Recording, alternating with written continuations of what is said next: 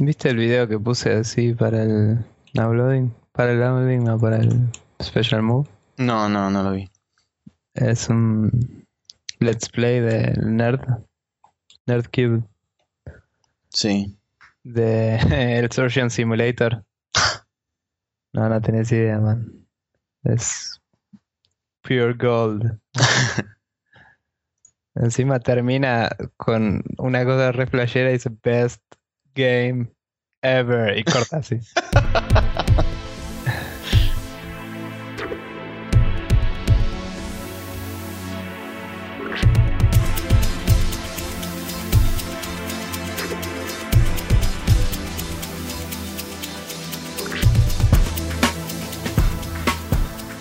tal? Bienvenidos una vez más a Spreadshot News Podcast. Esta vez el episodio número, no tengo el documento a mano, 35. Eh, ¿Qué tal, Nico? ¿Cómo estás? Bien, eh, cansado. eh, lunes, todas las cosas de siempre el lunes. Claro, sí. Los Sí. lunes son, son así. Medio, medio con dolor de cabeza que creo que fue causado por dolor de cuello. Que puede ser por haber estado todo el día de ayer sentado viendo series y cosas. Ah, a, tipo a, a un nivel de esos que, viste, no salís de tu casa y eso. Claro, Que no es muy raro para nosotros, pero siempre en la misma silla puede ser medio. sí. Puede, puede tornarse complicado en, en determinado momento. Y eso que es nueva silla y es mucho más cómoda y todo que la Ah, anterior. es el, ah estuviste, en el, estuviste explotando el super sillón. Claro.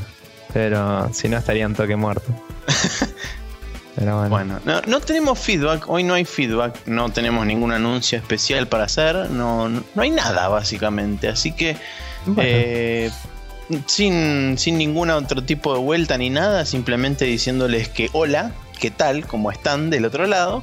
Eh, vamos a pasar directamente al now loading del día de la fecha.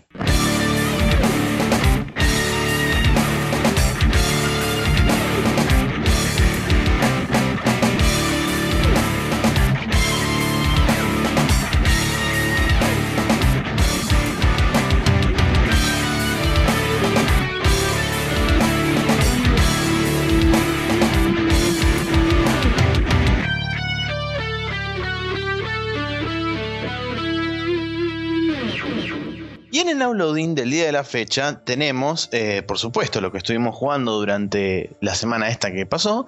Y arranca vos, Nico, que tenés bastantes cosas de la que hablar por lo que veo acá en el documento. Sí, eh, esta semana había jugado nada más a un juego y el fin de me puse y jugué como tres más el domingo. y así que tengo para contar unas cositas. Eh, para empezar, eh, finalmente salió el Mónaco, el juego indie aclamado por tanta gente y yo me lo había comprado con unos amigos, así que lo jugué un rato solo y un rato con mi amigo Fer, eh, Fer Herrera. Em, la verdad está muy bueno, es muy flashero. eh, estéticamente es complicado de vislumbrar las cosas cuando estás en, revelando el mapa, ¿no? Porque tenés como un campo de visión. Vamos a explicar más rápido, así objetivamente. Eh, top down, juego de infiltrarse y agarrar y robar cosas y tipo eh, escapar, digamos. Eso es el, es el objetivo de cada misión. básica. Claro, tiene una historia de fondo, cada nivel es distinto, pero es más o menos eso. Eh, entonces, eh, vos tenés como una, una- un rango de visión que se castea sobre el mapa, ¿no? Es como en juegos eh, cuando tu personaje emana luz en un RPG en general, ¿viste? A veces pasas al lado de una columna y eso te hace que la sombra vaya girando alrededor tuyo Claro. ese tipo de efecto, pero en campo visual. Entonces vos desde arriba ves el plano del lugar con todos los nombres de las habitaciones y todo. Y cuando vas pasando ves el lugar en serio. Pero el lugar en serio tiene tantos elementos en pantalla que es medio difícil de leer a veces. Eh, entonces se vuelve medio complejo porque encima va cambiando dinámicamente cuánto ves y cuánto no. Entonces si entras a un lugar abierto de golpe ves 1800 1800 cosas Claro. y si no, no. Y si de golpe estás jugando en co-op, tu amigo ve otras cosas y empiezas a no entender una mierda. ¿Las cosas Y- que vos ves y que se revelan en el mapa también tienen nombre o solamente el nombre aparece de las habitaciones? El nombre aparece solo en el mapa, lo cual a veces hace más útil que no estés viendo las cosas directo. Eh, eh, lo cual es medio raro, ¿no? Pero mm, eh, es como que le da al ambiente del juego de que estás como haciendo un, un heist, ¿viste? Un, un robo o lo que sea. Y es como que. Sí, es como que lo puedes planear mientras lo jugás a la vez. Lo, hizo muy bien el chabón, la estética del juego, la verdad. Pero como te decía, se vuelve confuso por las paletas de colores y eso que tiene, que los personajes no se destacan tanto y los fondos son muy coloridos, entonces es medio bizarro. Claro, se pierde por ahí el personaje en el medio. Sí, pero te acostumbras, o sea, no es que no te acostumbras, sino que es posible jugar y eh, se vuelve súper frenético, loco. Y jugando solo o en co-op es una locura, está muy bueno. Hmm. Y tenés hasta 8 personajes y se puede jugar hasta 4 a la vez, así que hay bastante variedad gameplay. Está bien. Así que bueno, ese es uno de los juegos que estoy jugando. Eh, voy a ver si grabo un videito de eso. Eh, después estuve jugando la beta del Papers, Please, que es un juego que es, me contó nuestro amigo Emi Carmont que lo hizo eh, un chabón de Argentina, yo no sabía eso. Pero fue, tuvo bastante revuelo últimamente en la internet. Creo que salió para una competencia de juegos indies. Eh, no sé si la, si la de IGF o cuál. Em, la cuestión es que el, el juego este es sobre un ser un agente de aduana de un país hipotético así socialista. Eh, medio extremo, ¿no? Y como que después de muchos años de guerra vuelven a abrir la, aduana, la frontera. ¿Sabes que vi imágenes de ese juego? Está muy bueno, boludo. Eh, y pesa tipo nada y es gratis por lo menos la beta, porque le están haciendo... Lo pusieron en Steam para el Greenlight. Pero la beta tiene los primeros 8 niveles, tengo entendido, y jugué como 5 o algo así, y es realmente muy bueno. Eh, tenés que ir leyendo los, los papeles de las personas, ver que no te mientan, ver que no haya cosas mal escritas, lo que sea, viste que las lo que lo que vi yo en el videíto que estaba viendo es que tenés que fijarte qué países son aliados de tu país para permitirle o negarle la entrada a la gente que está llegando por la cola. Eso va cambiando día a día porque inclusive tenés ataques terroristas y cosas así locas. eh, sí, es medio... Eh, está hecho muy creepy el juego, ¿no? Es medio a propósito para incomodarte, ¿viste? Es todo muy gris, todo muy... Sí, sí, sí. el, soviético. Las, imágenes que vi se notaban que eran así, digamos, bastante unsettling. Yo estaba tipo entrevistando a alguien así en el juego que le preguntas un par de veces y de golpe se baja la persiana de la, de la cosa donde recibís a la persona y se ve que un chabón sale corriendo así, salta a la valla y tira una granada así. No. se mueren los guardias así, super heavy. y ah, por ahora en la beta al menos es siempre la, la, misma progresión, según parece, porque yo había visto un video y después lo jugué y era lo mismo, la misma progresión de eventos. Por ahí el juego final tenga más random o lo que sea, pero eh, la verdad que está muy bueno y es por ahora el beta es gratis, así que lo recomiendo mucho para que lo jueguen. Después voy a poner el link acá. Bien. Eh, y te lo paso también a vos ya que te interesa. Y mm, bueno, eh, anteúltimo, vamos a decir, el, probé el demo del Chasm. Eh, Chasm, sí. Sí, Chasm. Em, estaba tratando de pronunciarlo bien, pero es con CH, gente. Sí, Chasm. sí es un juego eh, que añora a los años de. Eh, añora a los años. Eh, de los juegos de 16 y 32 bits, tipo Metroidvania. Y tiene controles similares a lo que es el Symphony of the Night, que tengo que seguirlo, no lo seguí esta semana. Em, y es un juego con estética por ahí más de tipo Cave Story o algo así, ¿viste? Sí, sí tiene esa onda. Tiene tipo 32 bits, pero con un pixelado escalado que se ve medio retro, digamos. Eh, y animaciones bastante lindas. Eh, es un demo, obviamente, bastante early on en development. Entonces, las animaciones son muy lindas, pero son limitadas, no hay, no hay muchas. Y bueno, y puedes equiparte ítems en la mano izquierda y en la derecha, igual que el Castlevania, y puedes hacer. Em, de distintos tipos de ataques con eso y hechizos y boludeces que el maná se recupera cuando matas a los enemigos. Eh, por ahí no está bien tuneada la dificultad y eso, pero es una muy buena demo que están haciendo porque están todavía en el Kickstarter que dura hasta dentro de 15 días, si no me equivoco. Así que si les interesa a nuestros oyentes se pueden meter a chusmearlo. También podríamos dejar el link ahí, ahora después lo pego. Y bueno, y después un juego que si querés hablamos cuando termines vos, porque lo jugamos los dos. Sí, jugamos los dos un rato. Bueno, yo seguí jugando el Torchlight 2 con los mods, este, con el, más que nada con el mod de Synergies, que es el, el, mod que había comentado la otra vez, que tiene agregados los monstruos extra y demás. Y realmente ahora que digamos ya pasé lo que es la parte introductoria del juego y la primer quest, que es el primer mapa abierto, eh, se nota que la dificultad empieza a escalar bastante más zarpado que lo que es el juego normal. De hecho, ya me morí como unas 15 veces en, campo abierto, eh, no, ni siquiera metiéndome en, las cuevas y en los dungeons. O sea, aumentaron bastante lo que es el volumen de bichos y aumentaron bastante también este, la cantidad de HP que, sobre todo la cantidad de HP que tienen, como dije la otra vez, que tienen los elites y los las unidades nuevas que son los heroes, que vendrían a ser los elites anteriores.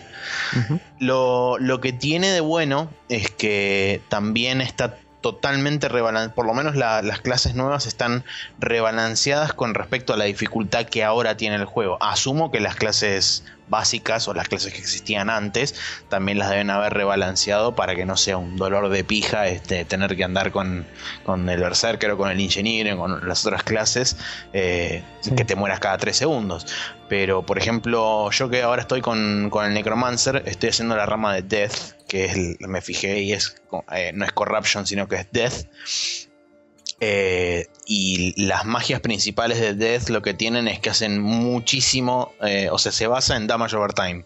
Entonces tenés, por ejemplo, una habilidad que es este, un snare, que salen como manos esqueléticas fantasmagóricas del piso, le meten un slow al bicho y después puedes tirar una especie de agujero negro que cae en, el. cae donde tenés el, pointer de. Eh, donde tenés el mouse.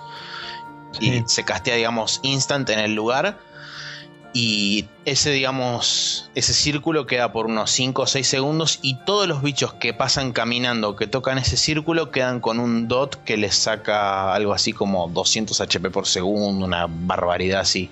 Pasa que, los, pasa que los bichos como ahora tienen, por ejemplo, un, un héroe ahora tiene entre 15.000 y 20.000 HP. Y es tipo, bueno, ok, listo. Igualmente está muy, está muy bien balanceado. O sea, realmente ahora tenés que usar las pociones. Las pociones que le aumentaron bastante el, drop rate, pero te las comes como caramelos ahora las pociones. y, realmente tenés que cuidarte de que no te rodeen tres o cuatro elites y algún que otro giro porque te morís. Es así de simple. Tipo, pa, pa, pa, cuatro golpes y caíste. Claro. La verdad que está, está muy bueno y le suma, le suma muchísimo al, challenge y la verdad que me está gustando bastante. El, chabón o los chabones que hicieron el, mod, la verdad que se superpusieron. ¿Y las animaciones y eso de las skills medio custom están buenas? Están buenas, de hecho hay animaciones, eh, por, ejemplo el tema de las manos esas que salen del piso, yo no lo había visto nunca. Y no sé si es que estaba formaba parte del juego o si la hicieron customizada para meterla dentro del juego. La verdad que no, no, te sabría decir porque yo cuando jugué la versión, digamos, estándar, nunca vi ese, esa, digamos, esa animación para, para ninguna skill. Yo dije, bueno, capaz que reutilizan skills y demás. Sí, por ejemplo, reutilizan un par que son, por ejemplo, la de los proyectiles. ¿Viste cuando, cuando tiras proyectiles de hielo con el mago que salen como cinco flechas así con, con colita? Sí. Bueno, eso pintado de un color tipo medio violeta oscuro, una cosa así, salen, salen, son medio homing, que son las, las este, calaveras que cuando le pegan a los, a los enemigos les empiezan a hacer daño overtime también. Claro. La verdad que está, está muy bueno. probablemente esta semana arranque, arranque con el, con el paladino, con la otra clase que, no me acuerdo cómo se llama, creo que es el, el War Mage, si no me equivoco, pero bueno. Eh, bueno, voy a arrancar con el, con el paladín a ver qué, onda, porque por ahora el, el, Necromancer está muy bueno, me gusta mucho. Después, después contame si el paladín también eh, es... ¿Cómo es el paladín? A ver si se basa en el diablo, ¿no? Dale. El Necromancer parece ser, sí, similar. Eh, la verdad que hace mucho que no juego el Diablo 2 y no me acuerdo en particular si tenía, pero me suena que sí tenía eso de que te agarran las manos y toda la bola. Pero bueno, eh, bueno, igual como dijimos antes, estuvimos jugando un juego en común. Sí, el SimCity 4 porque estuvo de oferta anteayer, ¿no? El domingo o el sábado. Ayer, ayer fue domingo. El domingo. Entonces estuvo de oferta el domingo por un 75% de descuento en Steam, o sea, estaba 5 dólares y yo dije, me lo voy a comprar porque la vez que lo jugué de forma non santa eh, me había gustado bastante. Así que, y me, me quedé caliente con el tema de que salió el nuevo Sin City y es un desastre. Entonces, este. Creo que están ganando más plata de gente que se compra el 4 porque el nuevo es una mierda que Totalmente, sí, sí. Y, por más plata quiero decir una cantidad considerable de plata. Por ahí, tipo, va a hacer juegos de mierda les rinda más porque venden los viejos juegos. claro. Es, la nueva estrategia de EA. Vender juegos de mierda ahora para que se vendan los juegos buenos de antes. Claro. Bueno. Y estuvimos jugando al, al Sin City 4. Sí, Em, te cuento rápidamente mi experiencia, después contás la tuya, ¿te parece? Sí, sí. Eh, la verdad, eh, pinta muy copado. Eh, me hace acordar a los viejos SimCity, obviamente. Tiene. La interfaz tiene esos problemas típicos de si no sabes jugarlo de antemano, te cuesta un poco saber dónde mierda está todo. Sí.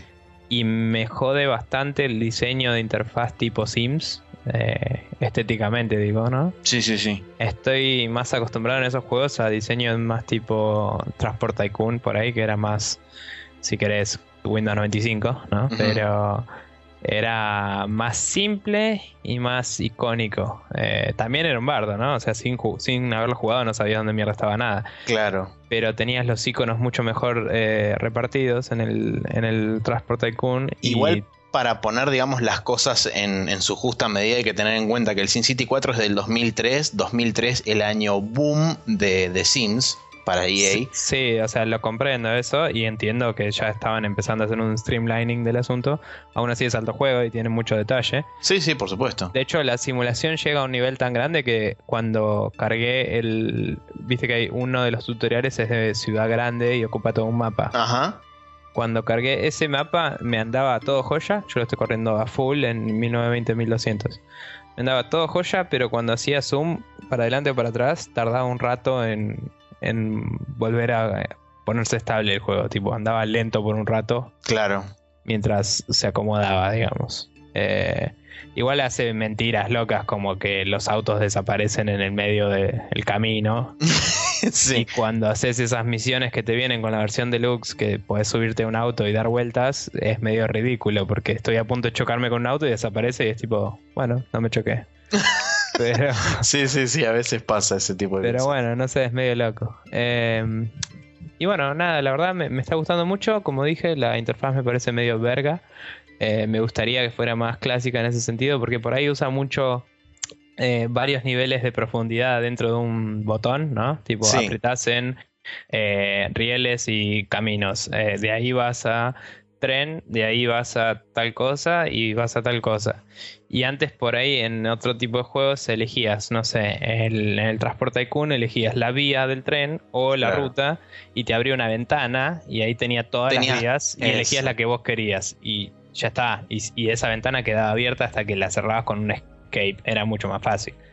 Claro. Eh, porque así estás como un boludo, tenés que hacer como cinco clics para algo que antes te tomaba uno y encontrarlo en una lista que no era tan larga. No me parece tan mal. sí, sí, o sea, por ahí sí es cierto, podrían haberlo hecho de forma un poco más concisa y tener, como decías vos recién, una ventana con todas las, distintas cosas, o capaz ordenado, por ejemplo, por tabs, porque muchas veces lo que, lo que hacen, por lo menos ahí en el Sin City, es te ponen, cuando vos haces clic sobre, por ejemplo, la parte de las vías, te ponen este, las vías del ferrocarril, la estación, la estación de carga y todo, y digamos, eso te lo van dividiendo en distintos iconos distintos. Entonces por ahí podrías tener tabs dentro de la ventanita que te lo separaran por tabs y sería mucho más legible y entendible. Igual sí, comparto la gran mayoría de cosas que, que dijiste y en cuanto, en cuanto a la simulación, sí me pasó algo parecido de, por ejemplo, hacer zoom in así al palo bien, bien para abajo y tipo investigar o boludear o con cosas así. Y después cuando hice zoom out para atrás, era tipo, bueno, ok, dame un par de minutos a que me a que cargo todo el resto. Y es tipo, ah, caramba, mira, todavía, todavía tironea un poco. Y por cierto, me fue bastante mal con las ciudades que estuve haciendo, terminé en deuda.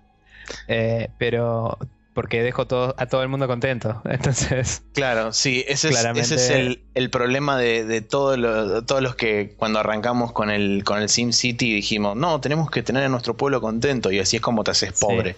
Lo que tenés que hacer es darle lo mínimo indispensable y a medida que los chabones te empiezan a entrar en pánico y te empiezan a pedir cosas, ahí dárselo y a cuentagotas.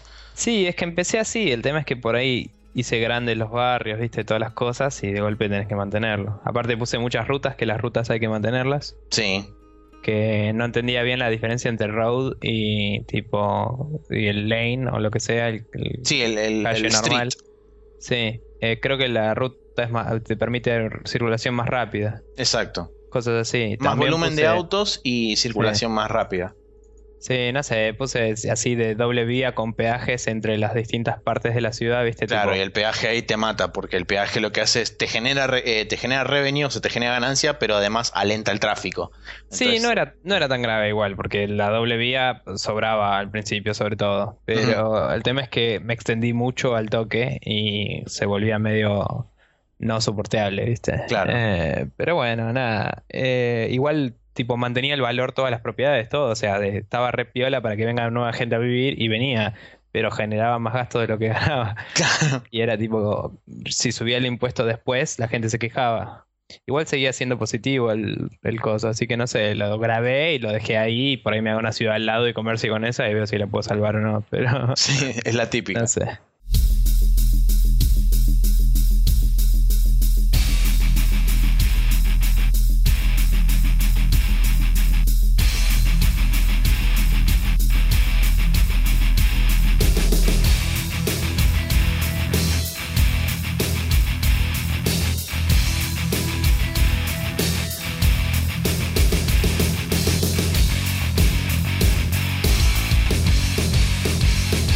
Y en este Rapid Fire eh, les vamos a comentar el resumen de noticias de la semana pasada. Que hubo, un par de noticias bastante así como locas. Bueno, primero eh, tenemos los resultados de las ventas de la franquicia de THQ. Y la mayoría fueron todos a parar a este developer que nadie sabía quién carajo es. Que no es un developer, sino que es un publisher. Que es un publisher, es cierto. Que es, eh, no me sale el nombre. Nordic Games. Nordic, claramente. Eh, es un publisher que se encargó más que nada, me habías dicho, de publicar, por ejemplo, el Torchlight, ¿puede ser en Europa? Torchlight, Alan Wake y un par de juegos más que ahora se me escapan de la cabeza, publicados en Europa, claro. Claro. Eh, así que, nada, digamos que publica juegos de cierto renombre que justo a nosotros nos gustan, así que me parece que podría llegar a a buen puerto, ¿no? Sí, sí, sobre todo, o sea, eh, eh, dentro de todo, digamos, lo que dijo después el presidente de este Nordic Games cuando habló con la prensa y demás, y, después este, las reacciones que hubo en, los foros y toda la bola, eh, básicamente el chabón dice que van a ir viendo franquicia por franquicia y después van a determinar después de analizar cada una de las franquicias, eh, a qué desarrollador van a ir a buscar para decirle, ok, vos encárgate de esto, vos encárgate del otro, porque Nordic Games no tiene, de, no tiene estudios de desarrollo interno, siempre terceriza las franquicias para que las desarrollen otros estudios con las cuales es el típico partnership de yo te doy la plata, vos haces el juego. Eh, Igual se llevó prácticamente todo menos el Homeworld, que se lo llevó eh, Gearbox, que ya lo habíamos hablado. Exactamente, sí. Así que curioso eso. Sí, muy raro. De hecho, eh, la puja final fue de creo que 5 millones, 4 millones y casi 5 eh, por todo el paquete, todas las cosas menos el Homeworld. Así que no sé, habrá que, habrá que esperar a ver qué, se, qué sucede con, por ejemplo, el Darksiders, que es una de las franquicias que mucha gente estaba, estaba bastante preocupada por el hecho de que no saben bien qué, va a terminar pasando y todavía hoy en día está bastante en el aire, así que veremos qué sucede. Sí. Bien, siguiente noticia es que salió el parche 2.0 del SimCity y ahora viene con 100% más árboles con sirenas. Eh, ¿Qué quiero decir con esto? Básicamente. Infinito por ciento. Sí. De 0 a más de 1. De 0 a más de 1 ya es un, un 100% o más. Infinito. Eh, básicamente lo que pasó es que eh, sacaron el parche 2.0 para supuestamente arreglar un montón de bugs y errores y cosas que tenía el juego y demás, además de agregar la velocidad chita de vuelta. Y resulta que la gente empezó a encontrar más errores de las cosas que arreglaba, como por ejemplo lo que comenté recién de que se escuchan, haces zoom in a los árboles que no están ni siquiera en lo que sería la parte de la ciudad, eh, árboles que están desperdigados por el campo y se escuchan sirenas. Eh, después hay, hay problemas de que tenés tipo, por ejemplo, 200, 300 personas y las cloacas no dan abasto ni siquiera con las con las plantas de procesamiento eh, de, para grandes ciudades, o sea, se llenan al toque con 200 personas, o sea que 200 personas cagan como 50.000. Eh, y bueno, y demás cosas, de, por ejemplo, colas de taxis eternas en las ciudades, etcétera. La verdad que bastante desastroso el tema. Bueno, Por colas de supuesto. taxis eternas no son tan bug que digamos. Mm, s- ni- Pero es una feature, Maxi. Claro, bueno, es un feature, sí, ponele que es un feature. Eh, bueno, por supuesto, eh, EA y Maxi salieron a decir, bueno, bueno, ya lo vamos a arreglar, no se preocupen. Y volvieron a desaparecer en, en el éter de, de la internet. Así que veremos a ver qué, qué nuevo, qué nueva odisea les espera a los que compraron el SimCity. Bueno, veremos. Eh, bien, pasando a la siguiente noticia, tenemos que el día 21 de mayo se hará finalmente el anuncio oficial de la siguiente generación de Xbox. Eh, básicamente sacaron un comunicado que decía eso, los muchachos de Microsoft, y se va a hacer en su tierra natal en Redmond. Y va a tener live streaming por toda la internet entera, así que nos vamos a enterar más detalles en, eh, supongo que en vivo, vos vas a estar en esas movidas, supongo. Eh, sí, supongo. Así que nada, eh, habrá algún tipo de tweets o comentarios o lo que sea. Cuando llegue el momento, falta un ratito todavía. Pero se lo agendan si les interesa y si no, no. Claro, no se lo agendan y, y listo, y siguen con su vida. Rumores dicen que se llamaría Xbox Infinity. Eso es todo lo que se sabe hasta el momento. Exacto. Eh, en realidad no es todo lo que se sabe hasta el momento, porque Sí, la siguiente este noticia. evento, digamos. bueno, sí. Porque la siguiente noticia dice que aparentemente la nueva Xbox sí vendría con un sistema de DRM Always Online, pero que la última palabra sobre activarlo o no activarlo quedaría en mano de los publishers, o sea que se reduce, digamos, del nivel consola baja a nivel juego. O sea que dependiendo de qué tan draconiano sea el publisher, va a ser si el juego va a tener DRM Always On o no. Digamos que él soporta ese tipo de DRM por eh, a través de su sistema. ¿no? Exacto. Lo Pero cual que me parece en manos del publisher la decisión de eh, activarlo o no. Sí, igual, digamos, dicho eso, me parece bastante, eh, aunque no estoy de acuerdo con ese tipo de DRM, me parece copado que lo hagan a través de su sistema, cosa de que ellos mismos tengan un cierto control sobre qué tipo de cosas se manejan, ¿no? Porque mm, si una empresa trata de imponer un DRM que puede llevar a problemas en la consola, ¿viste? Si el servicio es inestable o lo que sea, por ahí la consola lo puede handlear mejor. Sí, Eh, o sea, sería mejor que nadie pusiera ese DRM, pero si pasa por el sistema operativo, está como. tiene un cierto nivel mínimo de calidad que debería asegurar Microsoft, ¿no? sí. Y además puede Microsoft decir, mira, vos estás haciéndolo mal, así que vos no, o algo así. Pero bueno, no, No, o sea, sé por ahí, si llegaría tanto. no sé, mm, siguen siendo rumores, pero digamos, si sos Microsoft, puedes hacerle un requerimiento al chabón de tipo, bueno, querés DRM de Always Online, necesitas tantos servidores dedicados por área, ponele. ¿Me entendés? Y podría Sí. ser una de las de las condiciones de licencia de para programar en Xbox. O sea, Sí, podría ser. No digo que vaya a ser así, no digo, o sea, digo que si yo lo hiciera, aprovecharía y haría algo tipo, bueno, lo vas a hacer, hazlo bien, si no, no lo hagas. digo. Listo. Pero bueno. Ok, eh, siguiente noticia. Nintendo decide que no va a hacer una conferencia como las otras dos grandes eh, competidoras en la E3 y va a enfocarse en eh, distintos tipos de conferencias pequeñas para los shareholders, para los públicos de Japón y los de Estados Unidos y los de Europa. Eh, todo esto viene a que, según decían, se volvía muy complicado tratar de de tener cosas para todos sus públicos, ¿no? Y a la vez hablar de números como para la gente que le interesa poner invertir plata en Nintendo. Entonces es como que logran así separar, están probándolo, lo dijeron claramente, eh, logran así separar un poco los tantos y me parece que es una decisión que aunque la gente espera cosas medio espectaculares y locas, eh, me parece una decisión bastante sabia de parte de Nintendo porque al final la E3, eh, las conferencias de Nintendo suelen ser eh, normales, digamos, nada que no veamos en los Nintendo Directs grabados. Y termina saliéndoles a ellos un huevo de plata y nadie sale increíblemente volado la cabeza. Pero después hay una cola de 80 millones de años para ir a jugar al Zelda nuevo, ¿me entendés? Entonces vos pones el Zelda nuevo en un stand y no necesitas nada más. sí. Es así de simple. Entonces me parece una decisión bastante acertada, pero veremos lo que determina. Eh, veremos cómo sale a ver qué, qué pasa. Sí, seguro. Bien, eh, la siguiente noticia es que el XCOM, ese juego que habíamos dicho hace un par de semanas que había desaparecido de la faz de internet y de repente no existían, no había, no había rastros por ningún lado, eh, reapareció, como dijimos, eh, y ahora con el nuevo nombre de The Bureau XCOM Declassified y va a llegar a PlayStation 3, Xbox 360 y PC el 20 de agosto.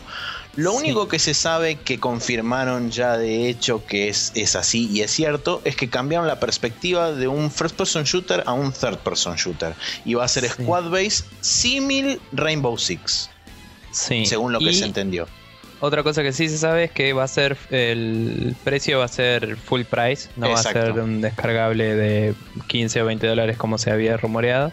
Así que eh, con suerte, como ya dije un par de veces, se habrá conservado la calidad que se mostraba en, en los videos anteriores o por ahí, digamos y tendremos una experiencia interesante, porque la verdad que se veía bueno el juego, no sé. Sí, sí, eh, tenía, tenía una pinta bastante interesante. A mí, por supuesto, no me terminaba de convencer que fuera un FPS, pero ahora que cambiaron la perspectiva y lo pusieron en tercera persona, creo que le voy a dar una oportunidad. Por lo menos quiero ver gameplay, porque el tráiler de anuncio de la fecha es pura y exclusivamente live action, no mostraron nada de gameplay, así que hay que ver cómo se traduce, digamos, lo que prometen y lo que intentan mostrar en el, en el tráiler, a ver cómo se traduce realmente a, gameplay.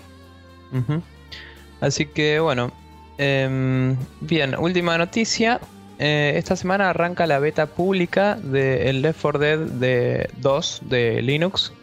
Eh, la fecha no está definida, pero eh, claramente para el domingo ya debería haber empezado. Sí. Así que. Si lo están escuchando esto hoy jueves y todavía no salió, es probablemente eh, es el, típico caso de Valve Time. O sea que de acá a tres meses pueden llegar a esperar la beta del Left 4 Dead 2.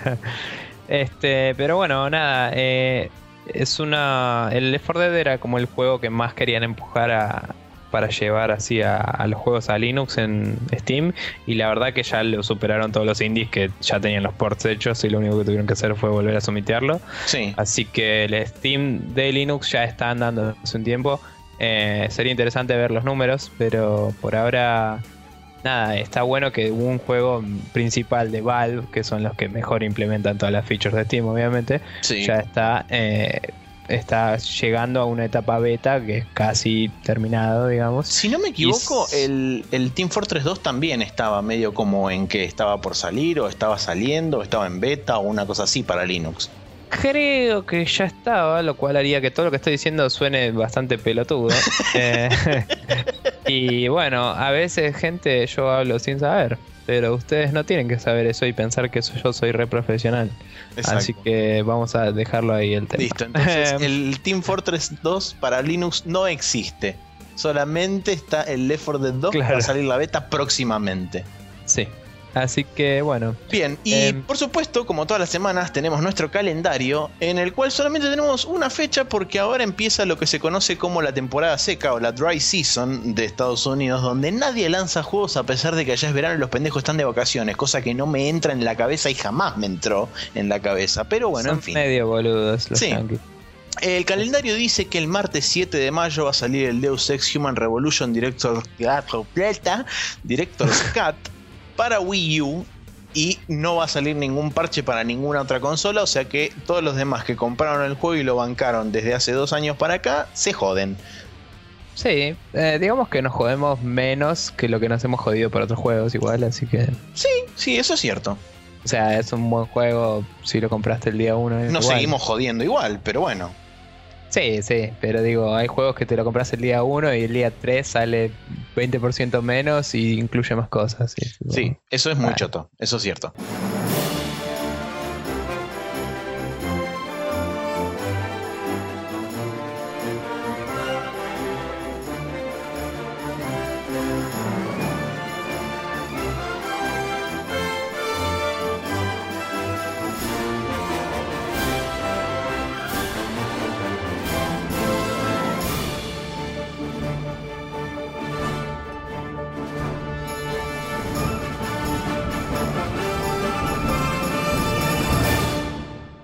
En esta main quest, donde discutimos normalmente un tema que sale de la internet y nos llega a nuestros cerebros y nos ordena ser discutida, como es el caso puntualmente de la nota que vamos a hablar sobre a continuación, es la nota que yo había recomendado la semana pasada de Rock Paper Shotgun, la que hablaba sobre el poder del silencio de parte de, este, en este caso puntualmente de Electronic Arts y de Maxis, con respecto a todo el despelote y el quilombo que rodea y rodeó, rodea y probablemente seguirá rodeando, a pesar de que el silencio que quieren imponer EA y Maxis eh, quiera callar todo el, el despelote que sucedió con el SimCity justamente. Eh, sí. para comentar brevemente cómo, cómo estructura el, el artículo Rock Paper Shotgun, arranca diciendo que a pesar de, de haber tenido. O sea, después de, de haber tenido el lanzamiento desastroso que tuvo y, e intentar este. a tapar el, el fuego como, como se podía, tanto EA como Maxis entraron en lo que ellos denominan Damage Control Mode, o sea, Sí. eh, modo de control de daño, tratar de eh, apaciguar un poco las aguas de cualquier forma posible. También conocido como no decir una mierda. Eh, ni, porque en ese momento estaban diciendo, sabemos que hay problemas y los vamos a estar solucionando Sí, de acá en adelante. Y era lo único que repetían una y otra vez. A partir del 12 de marzo, eh, de hecho el 12 de marzo, Rock Paper Shotgun publica una noticia y que se hace eco en parte de la noticia de, de Kotaku que había salido de un chabón que había estado jugando 40 minutos sin conexión a internet hasta que de repente el juego decidió salir a la pantalla de a la pantalla de inicio. Em, un modder que ellos, perdón, un developer que decidió mantenerse anónimo, dijo que todas las, todas las cosas que había dicho Maxis y, que había dicho EA sobre el tema de esa, esa estructura que había estado pensada para jugar online y demás, y que para lograr hacer el juego que corra efectivamente offline tenían que hacer un gran esfuerzo y un gran trabajo de ingeniería, aparentemente eran bastante falsos por el hecho de que la conexión servidor-cliente era una conexión muy básica, tan básica este, como decir, che, ¿hay un servidor online? Sí, ok, listo, sigo con mis cosas. Claro.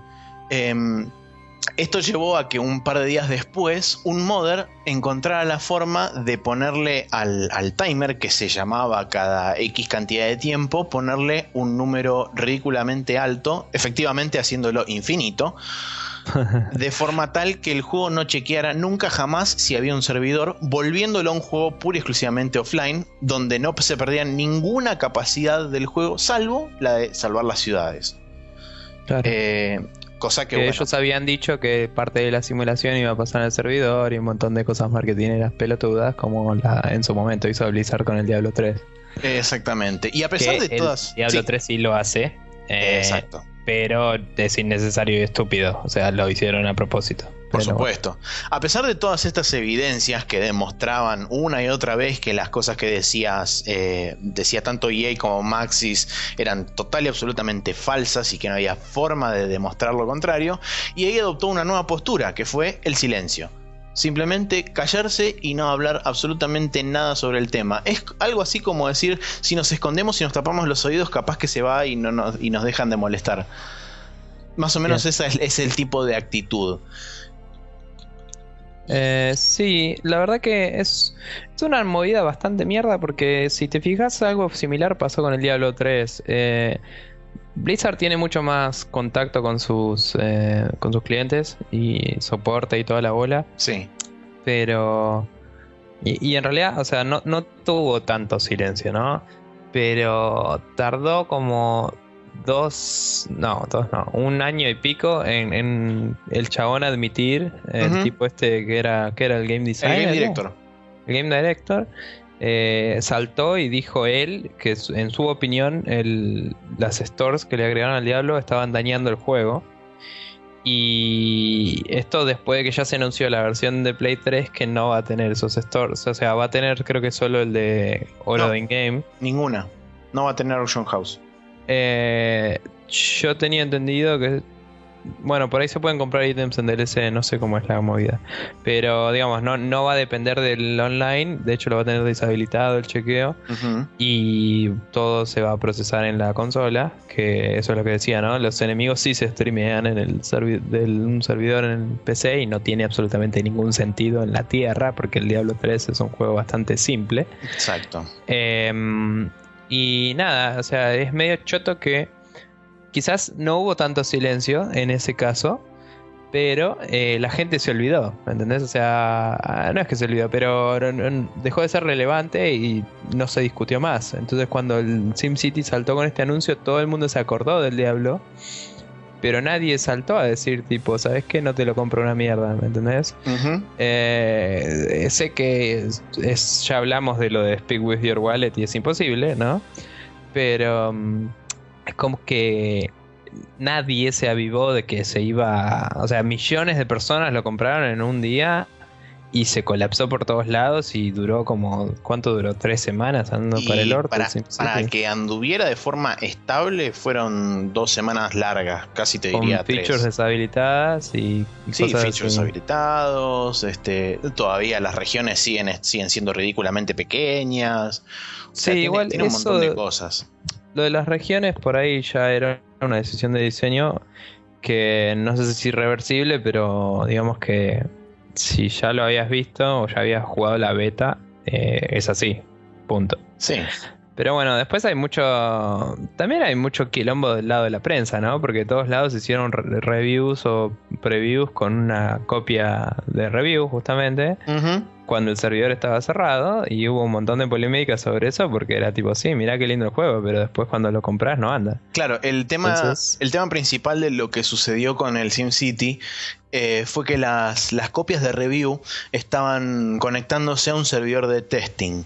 Por supuesto, en un servidor de testing vos solamente tenés a los desarrolladores que se conectan y a las copias autorizadas que vos le diste a los periodistas.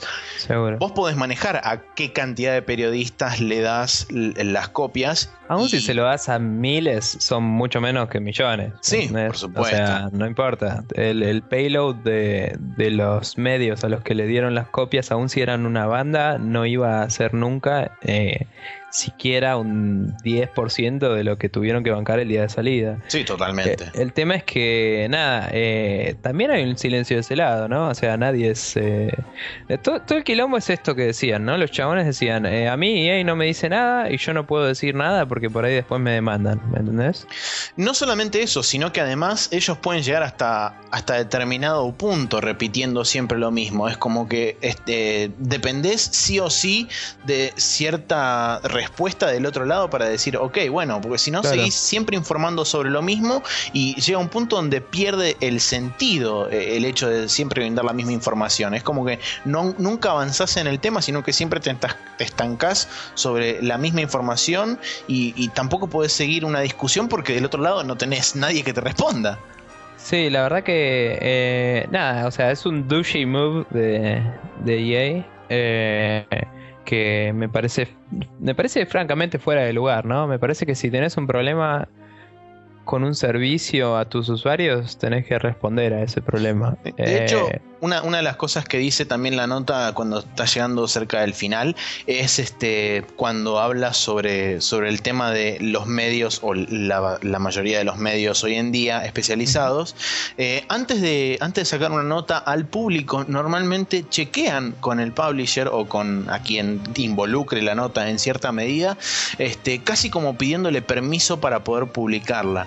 Entonces le, vos le, le estás dando una especie de alerta a la al publisher o a quien involucra esa nota, eh, como diciéndole, che, mirá que voy a publicar algo, así que bla, bla, bla. Y si por ahí la nota no lo deja demasiado bien parado, ya los chabones preparan una respuesta y es como que te frenan la, nota o te frenan la controversia o lo que sea que de lo que hable la nota, te lo frenan antes de que la nota siquiera salga. Entonces es como que no, no hay tampoco demasiada chance de lograr exponer algo, por ejemplo, de este estilo. Pasa que hay un tema de que eventualmente si uno reporta... A ver, hay... Primero, el medio de, los, de las noticias de los videojuegos es bastante en general subjetivizado, ¿no? Sí, por supuesto. Eh, porque más allá de que no se puede ser 100% objetivo, creo que en el medio de videojuegos es donde más veo que se asume eso y se dice, bueno, esta es mi nota de opinión sobre tal cosa, ¿no? Y yo creo que esto viene de que la mayoría de la gente que labura de esto empezó como nosotros, que estamos haciéndolo de onda y así como hobby, ¿no? Seguro. Entonces es básicamente un medio distinto, eh, es informal, si lo querés así. Entonces, cuando yo escribo una nota diciendo EA es una reverenda verga y no para de mandarse cagadas, reportando que es así. claro, sí. Por ahí EA me dice, no, ¿sabes qué? EA hace juegos y plata y le, fue mal con este juego que hizo tanta plata. Sí, eh, además también... Y no puedo decir verga y, todo eso que quería decir. Claro. Porque me demandan por difamación o lo que sea. Inclusive, inclusive también está el, punto que, por supuesto, acá no lo menciona directamente, pero muchos de nosotros lo sabemos, el hecho de que las compañías también, justamente como hablábamos recién, que les dan las review copies o las copias para hacer los análisis y demás, se las dan de forma adelantada. Y entonces eso es como una especie de contrato tácito barra implícito en que vos, está bien, yo te permito que me tires cierta cantidad de mierda encima, pero no podés este, vapulearme un juego ni decirme que todas mis políticas son una cagada y demás, porque si no, este, olvídate de que te entregue los juegos a, término, digamos, para que vos puedas hacer este, las reviews correspondientes y demás, y olvídate del soporte mío. Chau. Claro, en ese sentido me choqueó un poco siempre la movida de, de Rev 3 Games y, de cosa y de, de Destructoid que a veces hacen reviews de un juego que lo hacen mierda y ese mismo juego patrocinó algunos capítulos, ¿viste? Sí. Y es medio complejo el tema, ¿viste? Porque... Seguro. Qué sé yo, no sé si había llegado a pasar con SimCity, pero ponele el Dead Island Riptide. En el review, la mina dice que se divierte, Taralong, ¿no? Sí. Eh, dice que se divierte, que es un juego divertido, si te gustó el uno y todo, pero también dice que es tipo red triste eh, secuela del 1, que no agregaron casi nada y que es para fanáticos, digamos, y para tener más de lo mismo y que no vale la plata que sale, digamos. Dice todo eso. Y en el mismo día salió un video de, eh, de otro tipo que ahora no me sale el nombre, de Adam, de Adam Sessler, que estaba patrocinado por el Dead Island, Riptide, y dice, y Tara hizo un review, tipo lo pueden ver. Está bien, o sea, fueron objetivos, no, no sé si les habrá costado futuro backing de los tipos o lo que sea, pero es medio nefasto, ¿no? El asunto es como si querés ser más o menos transparente con las cosas, por ahí tendrías que ser patrocinado por eh, alguna empresa que también son una mierda, pero GameStop o algo así, que te dé las copias. No sé si eso es legal para pero bueno, sí, que ellos te den, te provean fácil las copias, ¿no? Barato. Sí. Y, eh, y así puedes ser objetivo con los juegos, entre Yo creo que mayoritariamente depende de, la actitud y del renombre que tenga, ya sea el periodista o el sitio, etcétera.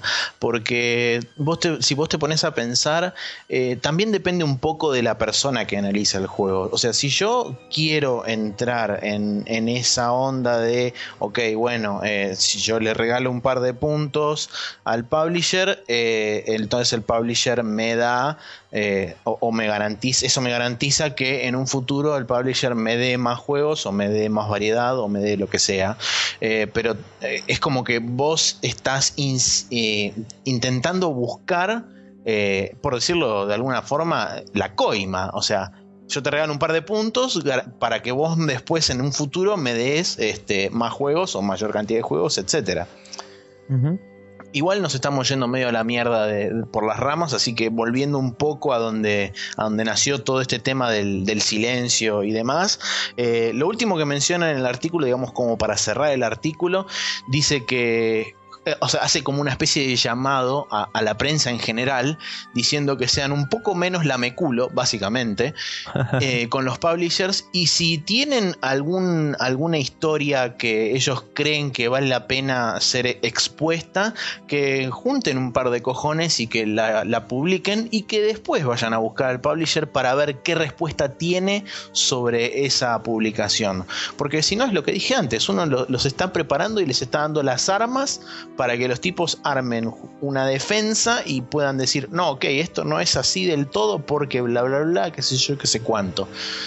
Entonces, y creo que eso me parece bastante acertado. O sea, no, entiendo tampoco cuál es. O sea, sí, entiendo en cierta forma la razón del por qué este, uno arma, alguna gente arma una nota y después se la manda al publisher diciendo, che, mirá que voy a publicar esto, está bien, está mal, eh, fíjate, manejalo, yo la publico.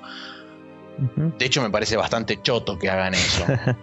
Muy no sé, choto me parece que hagan eso. Yo no sé cómo funciona bien el tema legal en Estados Unidos, pero eh, la mayoría de las, de las páginas que leemos son de allá. Sí. Y quizás tendríamos que empezar a leer un poco páginas de Europa o de otro lado. Eh, Game Informer y Eurogamer yo las leo y son las dos británicas, así que. Sí, igual Game Informer eh, la verdad no, no leí mucho. Eh, sé que tiene, pero sé que tiene muchísimos exclusivos por ser un medio impreso que tiene muchos seguidores sí. apasionados, ¿no? Y, y por ese lado también, quizás eh, son un poco biased, ¿no? Eh, igualmente no sé, eh, más que nada suelen tener reviews y eso, no tienen tantas notas de opinión, me parece, hasta donde yo sé. Tendría que leerla bien, tengo ganas de leerlo, de hecho. Sí, pero Gamer tiene un poco más de, info, digamos, bastante independiente, por decirlo de alguna forma. Inclusive también hay varios sitios, por ejemplo, este Computer and Video Games es de, del Reino Unido. Este, Computer and Video Games está bastante buena. y... tienen, tienen información bastante variada, inclusive también de las que leemos, creo que la que está resultando ser mi favorita es eh, Polygon, que primero es una página que es hermosa a nivel diseño hmm. y segundo eh, tiene escritores que le ponen bastante seriedad y eh, profesionalismo, digamos, que son ex Kotaku, lo cual lo hace más raro todavía. sí, de hecho me parece que creo que son gente que se hinchó las bolas y se fue de Kotaku. Exactamente. Y dijo vamos a hacer esto bien. Em, pero bueno, nada, eh, sí, la prensa no debería depender de las empresas, ¿no? Que, hacen los juegos para, hacer sus opiniones y eh, la libertad de expresión y todo eso que tanto se habla, no sé dónde está en Estados Unidos, pero... Sí, la verdad que deja bastante que desear. Son todos putos.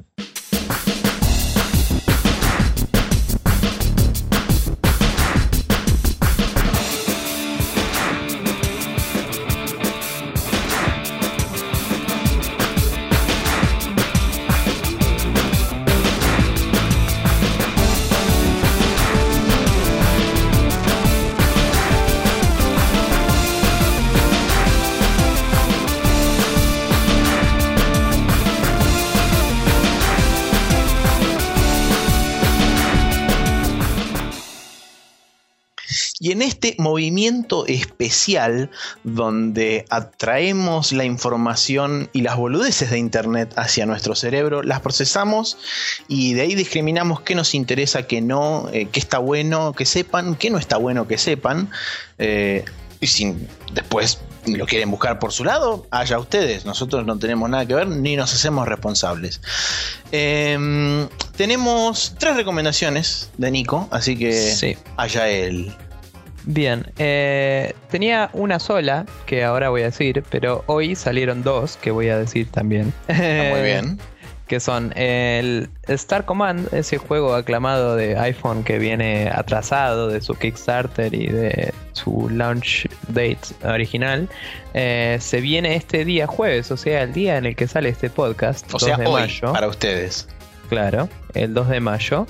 Eh, que es un juego que, va que sale en iOS, eh, o sea, iPhone, iPad, que es de management de naves espaciales tipo Star Trek y tiene combate por turnos y eh, no, perdón, el combate creo que es en tiempo real de hecho, pero tiene combate eh, en una grilla tipo XCOM y management de la nave y podés tipo tenés los chaboncitos rojos que se te van a morir todos seguro y todas esas cosas así, teletransportadores, todo, animaciones muy buenas, un estilo de arte bastante particular y tiene mucha pinta. Y eh, va a salir creo que a 5 dólares. Eh, me parece que va a estar en oferta en los primeros días. Y si no me equivoco, el mes que viene sale en Android. habían dicho que cuando termine la versión de iOS iban a estar preparando el build final de la de Android y sacarla un tiempito después. Así que esténse atentos también los usuarios de Android. Eh, el otro juego que también es un juego, digo, el otro eh, recomendado que iba a decir de golpe, em, hoy salió en Steam por Greenlight el Receiver, ese juego del que hablé varias veces ya, que es un eh, shooter en primera persona hecho en una competencia independiente por los chabones que están laburando en el, en el Overgrowth, los que hicieron el lugar UHD, que son los de Wildfire Games. Eh, también hicieron el, el, ¿cómo se llama? Lo de los dioses, el juego de tableros ese que jugamos con Mati online. Ah, no me sale. Algo Gods. Eh, Después lo buscamos y ponemos el link.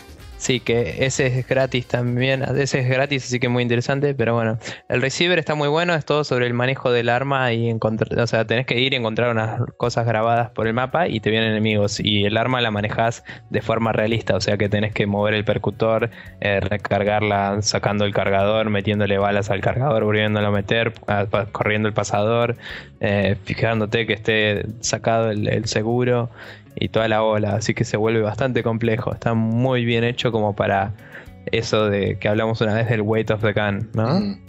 Y bueno, y por último, mi recomendación original que quería hacer, que es un video de esos del Nerd Cube que me cagué de risa increíblemente.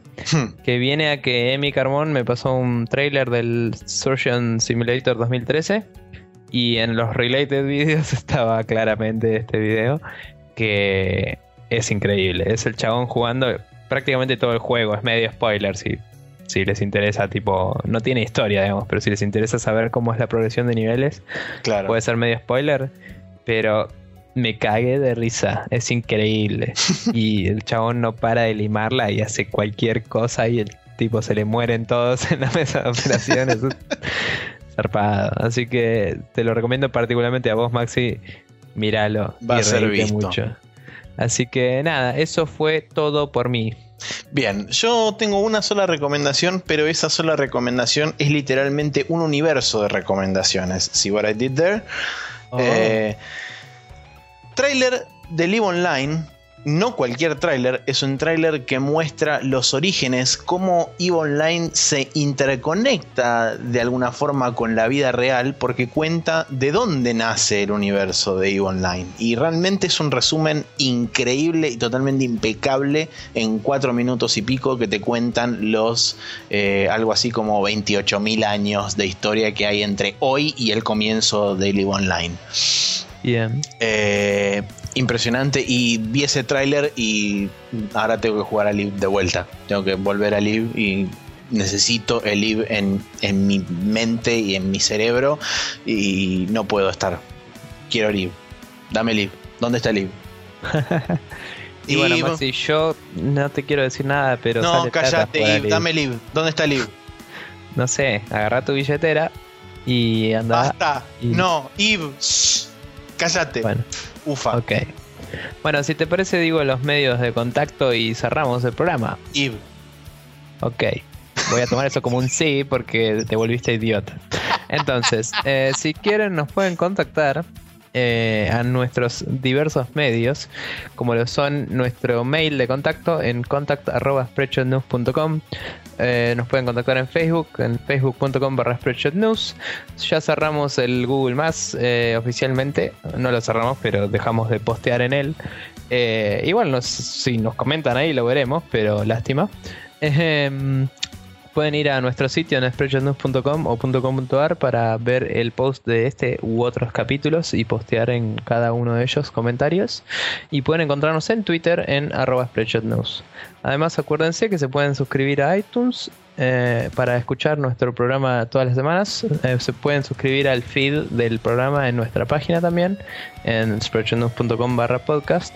Y tenemos nuestro canal de YouTube que como siempre decimos que vamos a subir ahí cosas y todo. Y todavía no subimos una mierda, pero está ahí. Y tenemos algunas cosas. Eh, tengo planeados algunos videos para hacer de eso. Y quería volver a mencionar que tengo este, esta cuenta que hicimos aparte que se llama la regla de Guybrush o Guybrush Rule en Twitter. Eh, que es básicamente un Twitter donde ponemos juegos que están abajo de los 20 dólares para que disfruten.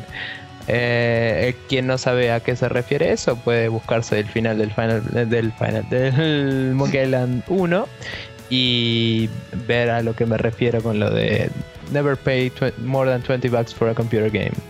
Así que eso es todo por mí, Maxi, y te dejo que te despidas vos que estabas conduciendo, pero tuve que tomar la batuta. I need evil line. Gracias, Maxi.